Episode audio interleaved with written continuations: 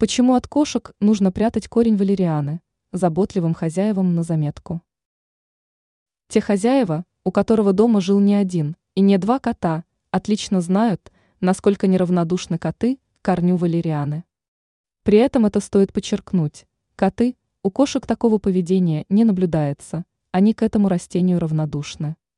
Из чего специалисты сделали вывод, что корень валерианы содержит определенные ферменты – которые по своему химическому составу соответствуют кошачьим. Отсюда возникает перевозбуждение котов и их неадекватное поведение после употребления данного корня. Чем опасен корень валерианы? В первую очередь, его ферменты очень сильно воздействуют на центральную нервную систему котов. Фактически, состояние кота после приема корня валерианы ничем не отличается от поведения очень пьяного человека.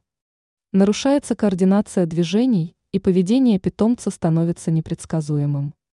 Ветеринары не рекомендуют давать питомцам валериану, это допустимо только в редких случаях, когда, например, питомцу нужно скормить таблетку, на нее можно нанести каплю корня. Чем заменить корень валерианы?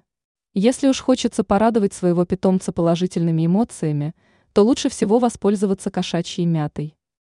Воздействие этого растения на мозг кота немногим отличается от воздействия шоколадки на человека. Оно кратковременное и не несет в себе большой опасности. Так что берегите своего кота и храните корень валерианы в недоступном месте.